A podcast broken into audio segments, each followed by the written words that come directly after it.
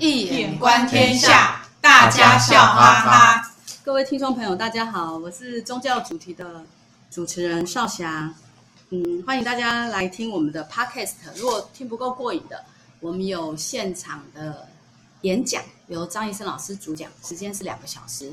那在节目叙述里面有订阅连接，你们填了以后就可以收到我们讲座的讯息哦。那我们讲座包罗万象，有心理学、哲学、艺术等等等等等。好，那今天呃，那个我们先感谢一下我们的小蜜蜂，大家好，大家打个招呼。还有 Cherry，大家好，还有我们张医生老师，大家好。我们今天要做角色扮演，那有三个角色，是由彼得是 Cherry 扮演。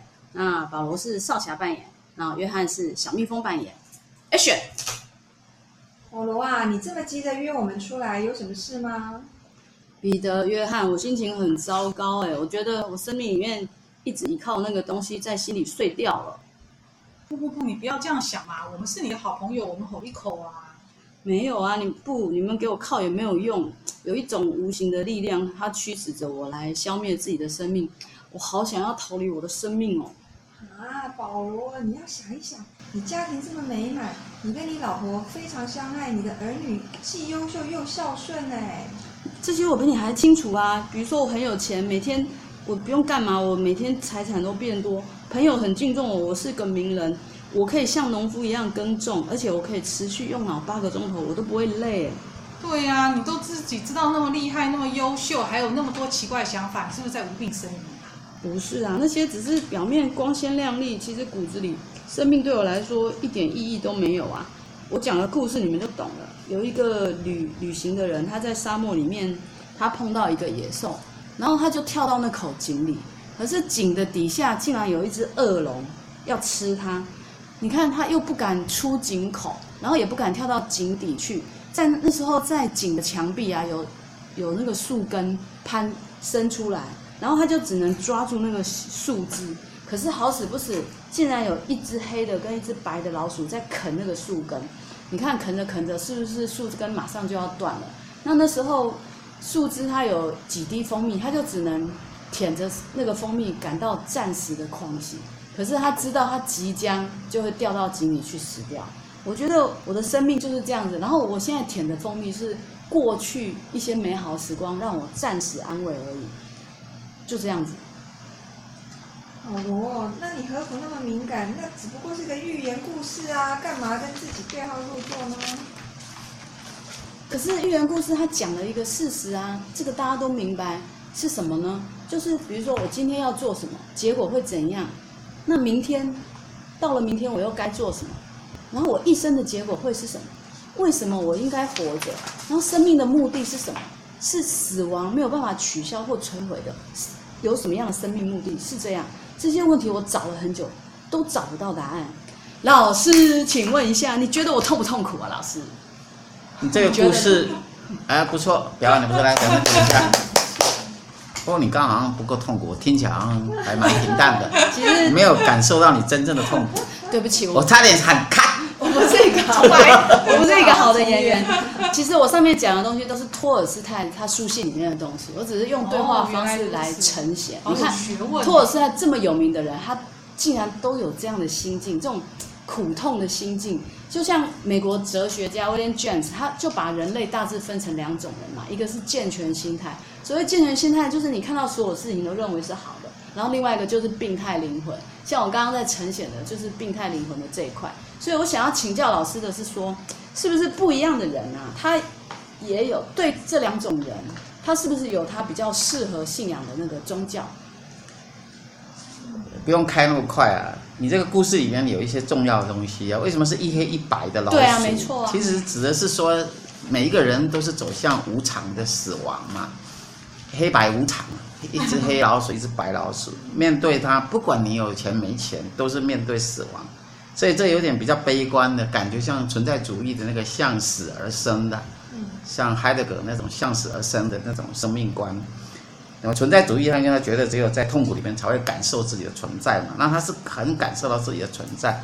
所以这里边的故事里边，他会继续讲说，好像你只能看到枝叶上有几滴蜂蜜，意思是说，生命里其实充满了苦痛的经验，而在这个苦痛经验里面，或许你偶尔看到云影天光，或者得到一点点慰藉，对吧？对。所以你可能会从那里面得到一点点 ecstasy，一种狂喜。但是问题是，终究难逃这种会被这个老鼠啃掉这个树，它，就掉下去，掉到万丈深渊的死亡世界里去。它这是一个象征的一个说法。那你刚刚说那个所以这个看看你的价值观是怎么样子。而重点来了，这个故事也可以写成相反的东西。如果你不要继续写下去，你应该说是这个女人呢，她在黑白的这个老鼠在那边啃着那个啃着树树枝嘛，那所以他早晚面对死亡。问题是这个时候女人突然看到山边的这个这个呃这个这个山腰上面竟然有好成串非常熟的葡萄，好，他看到这个葡萄就。内心充满了喜悦，然后感到无限的欢乐。看得到，停在这里，停在这个地方。那这样的话，这就是另外一种价值观。所以你刚刚谈到两种生命的问题，就是说人早晚都要面对死亡。可是面对死亡有两种方式，一种是积极的活，一种是消极的活。所以这牵扯到你刚刚说的，所谓威廉·詹姆斯提出有两种这个人格的心态，对吧？一种是积极的，一种是消极的嘛。一种是属于这个你刚刚说的。专业名词是，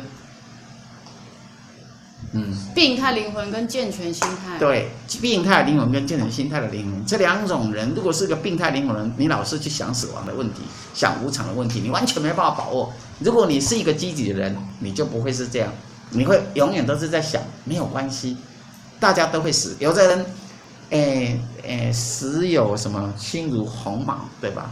有重如泰山，所以生命本身的意义在于创为自己创造自己的意义。一个积极的人，他不会从这里着眼，他会向阳而生。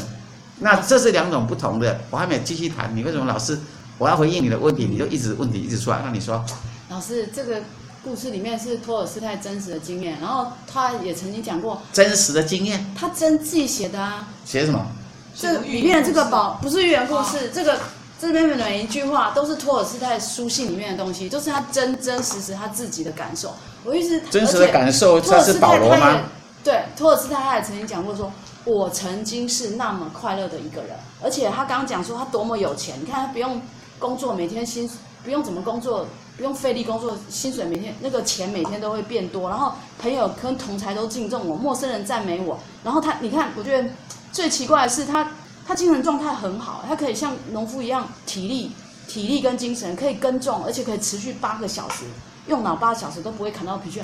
条件这么好的人，都还这么的悲观。好，那你期待我们做什么呢？他不是悲观呢、啊，那是因为他觉得生命没有意义，他要寻找意义。他之所以觉得痛苦，是在他没有找到生命意义之前。可是我们要搞清楚，托尔斯泰并没有停止在这里。接下来的托尔斯泰，你知道他写的。小说里面呈现的是什么？是个圣人的心态啊，这我们讲过了嘛。嗯，有个故事在讲，就是有一个年轻人，他因为勾引了那个他姨妈嫁的那个那个婢女，复活。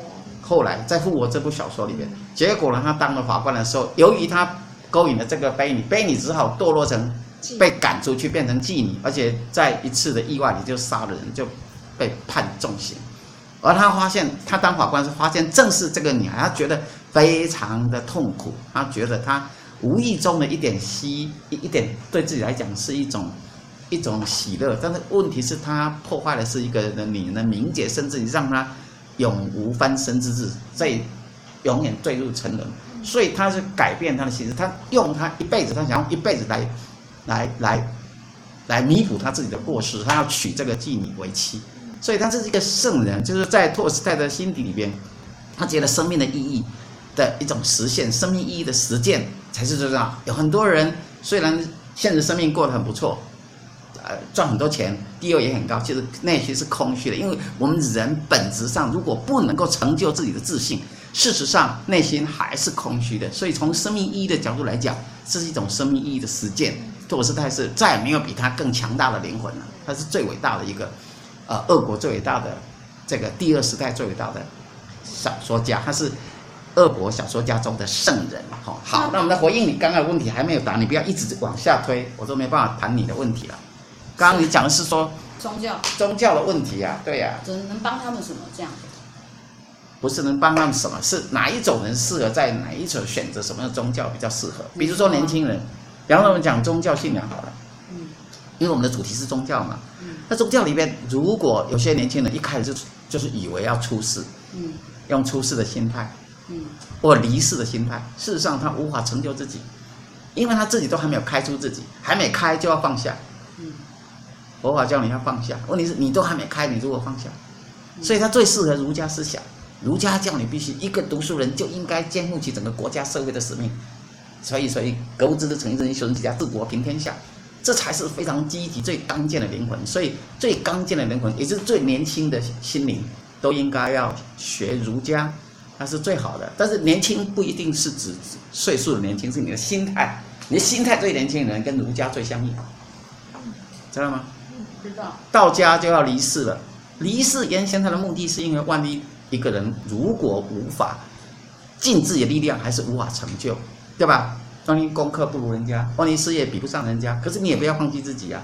你还可以怡然自得的活在自己的小小世界，是不是这样？田园生活这样怡然自得，这是道家离开争夺征战这个地位或是名声的人士。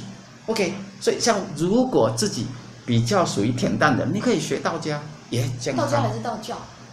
道家、道教一样。我们从原来从我们现在哲学，我们在谈哲学，OK，哲从哲学思想下，然后后来它开展成道教。但基本上，我们从我现在是从道家跟儒家来做分野。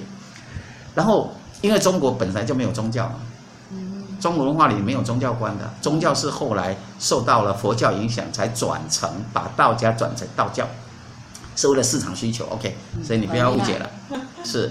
好像百货公司这样，好，所以那么继续说下去，那另外一种是比较，诶，这个佛家讲的是要出世了嘛，那出世就要放下，所以这个如果以这个 William James 他的理论来讲的话，呃，他是属于比较病态的灵魂，比较适合。什么叫病态的人？就觉得自己非常的痛苦，有些人活着非常痛苦，可是他很痛苦，但放不下，这时候要劝他放下的话。道家可能还不够力，要佛教，佛教它完全出世，哎，七也空，财也空，黄泉路上不相逢啊！既然是一切都是影成，哎，一切都是都是烟，烟雾，烟雾一样，只是迷雾，只是你自己的意识心田幻化出来的镜像。如果你从这样去想的话，你可能放下，所以适合病态的灵魂。可是另外那。基督教，对啊，基督教在某个层次就非常重要。对于那种即使放下，怎么放也都放不下，自己也提不起自己任何精神，根本都没有自救的能力的人，如果觉得确实自己都完全无助了的时候，基督教最有用。因为基督教叫你完全的放下，完全，你只要对靠我者得永，对，信我者得永生，你只要信基督教就可以了，因为基督教呢可以。他一切就仰望神，神会安排给你一切的，照顾你的一切，这个，所以是，所以他有广基督教在某个城市是很吸引人的，尤其是对 helpless 觉得自己是很无助的，自己的灵魂不太有坚实的力量的人，他是非常有用的宗教。所以各自有它的优点，其实这不是优缺点的问题，我现在也没有在做判教的差异，只是在讲说。各种不同的人选择自己的市场，不是选择自己的宗教，对，这样子的话对自己就会寻找自己适合的宗教。对对对对，这样会有所帮助。这样子，好，那你们有什么问题可以尽管问。很重要的东西就是，我不可能永远都是健全灵魂，我也不可能永远是变态灵魂。所以你可以变来变去。难道我我今天健全我就信 A 教，明天病态我就信 B 教？总不能在这个宗教里面这样跳来跳去吧？不，那你听我讲，那不见得。一个宗教里面可以有。不同的那个那那那一贯道儒释道有为全部都 都要读啊，这这是最好的。而且在一个在一个混杂的时代，在一个全球化的时代，你一定要走向世界，是要迎向未来。所以各种宗教经典，既然是圣贤留下经典，都应该解读，都应该从中吸取智慧。像我个人的话，既是佛教徒，当然也是道教徒，就是信儒家，也信道家，也信佛。对，对也信基督教。哎，谈恋爱的时候，谈恋爱的时候就信基督教。为什么？因为像先总统蒋公国父，对不对？在某个城市都有基督教的背景。基督教比较有联谊的功能。对对对，它很有联谊性，所以谈恋爱，像我大学谈恋爱的时候就信基督教，跟跟跟自己，这不叫功利，这个叫做哎谁易经讲的是这个神无方而义无体啊，唯变所适，这个叫做随缘而化。另外，这个外在世界改变，比如说自己的女朋友是信基督教啊，你为了要对不对？校规为了追为了追她，你得你要你就去信，然后没有什么。所有宗教有劝人为善的最基本的功能，所以都是很好的，所以每一样都非常好。老师，那我帮大家问一个重要问题：假设我是一个佛教徒好了，嗯，那我今天比较健全，然后我是应该用佛教，佛教也非常的健全。那明天不健全，明天病态，我应该用佛有哪块？应该抓的是不一样的吧？我的意思是，我刚刚的简单的分裂不是绝对的，这是个简单的分裂，但实际上呢？也不见得是这样。举个例子说，佛教有大圣佛法的精神，看到没有？大圣佛法是什么意思呢？是己身未度。刚刚而不是刚刚，在上一集就提到了有关这个弥勒。弥勒本身呢，他己身未度嘛，对吧？他也不证菩提，他直接就度人，这样不入涅槃，不证菩提，直接是永远是度化众生。这是绝对的菩萨道的精神，所以佛教也非常积极的。所以你，如果你是非常造有超级超能，希望能够度尽众生，地狱不空，无事不成佛。观世音菩萨说，只要任何人念我的法号，我一定发愿一定度他。这是绝对的积极的灵魂，对吧？哈，所以我刚刚那样讲，是站在一个一般人的角度，但如果是对于一个想要渡人的角度，又不同了。所以这是牵扯到这个主体性的问题。对，那就这两种形态的人跟一度降生、二度降生有什么？对啊，所谓儒家，我个人认为儒家跟道家比较接近一度降生的，然后基督教跟佛教这都比较属于二度降生的。老师可以讲一下什么是一度降生？好，一度、二度，一度就是一度就是，诶，易经讲元亨利贞嘛，那元亨就是一度嘛，因为元跟亨都是属于春夏。都是阳发的气，对吧？然后秋冬是下降的气嘛。那所以下降气的人，也就是一般人气为什么会比较积极？因为他气阳发呀，他的内外卦都阳发呀，所以这种人一定是是一个时这个时时代转轮的推动者嘛。他本身的气就气场就这么强，他才他才经得起。但有些人是下降啊，上下卦都降，那你当然就是都是秋冬之气。那秋冬之气的人，他他就。不可能会有那么大的阳发力，他可能比较收敛，对吧？他可能比较智慧型，那他就他的行动力跟开发力就不是那么强，在在某个本质上，意思就是说不同的人，所以这就是二度，二度降生，在某个层次指的是，哎，当然也有元，就是元亨利贞完了以后，他还要真下起源的人，也是二度降生。了解。也就是不经一番寒彻骨，哪得梅花扑鼻香。这样的人是二度降生，有的人的生命里他开得很顺，那是一度降生，啊，这是另外一个广义的解释。另外一种是，有人的生命呢，他是比较啊、呃，这个，嗯，男人是一度降生，女人比较像二度降生嘛。越多度人越厉害啊，因为你没有经历过这个世间，你要成道是不可能的。所以我们上一集有讲到说，我要完成的话，必须要有女性出现，由。佛陀的姨妈，然后来把这个金缕衣制作成来，来供养这个佛陀。那佛陀就觉得说他应该是供养其他众生，结果到后来接受这样的衣钵的是这个未来佛的弥勒，所以这时候才能够完成。所以这个是这个不是高低的问题，这只是一个法的一个流动，它的圆法的的一种完成的问题。这样。了解了解。然后然后刚刚上来，我是觉得说。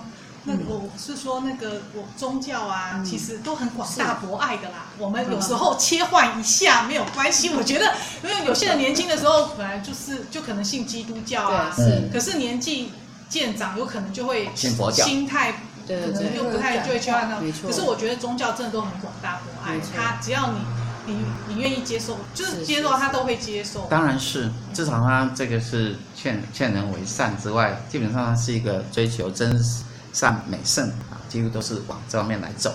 那我个人的话，也有一些转换呢，可能是基督，呃，信过呃基督教或是一般的信仰，然后到道家，然后呃到然后佛教，然后到最后其实是我基本上以儒家作为我的呃主要的精神。那因为每每个人他的气质的缘故，不一样的特质，生命的使命不同，所以就会在整个宗教法言上有所差异。你最后插个话，你你知道托尔斯泰最后的结局下场怎样？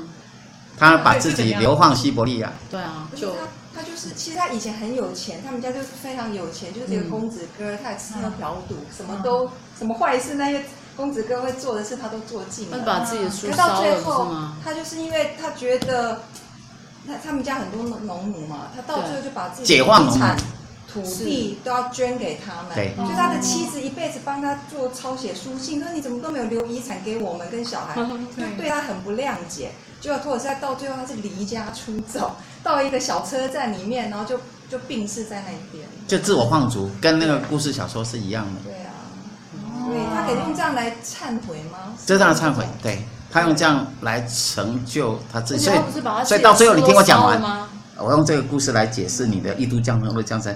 他前面那个赚大钱、得地位、大地主、享盛名，嗯嗯，名小说家、作为大小，这些都是他一度降生。可到了二度降生呢，他成就了他自我的生命，他解散了农奴，他把所有的钱捐给了农奴，然后呢，空无一生的，决然的放我自我放逐，来作为 compensation，类似像爱迪帕斯王的自我放逐方式来惩罚自己，来完成他生命的救赎。因为基本上应该是比较偏向东正教的信念，这样。哦，了解。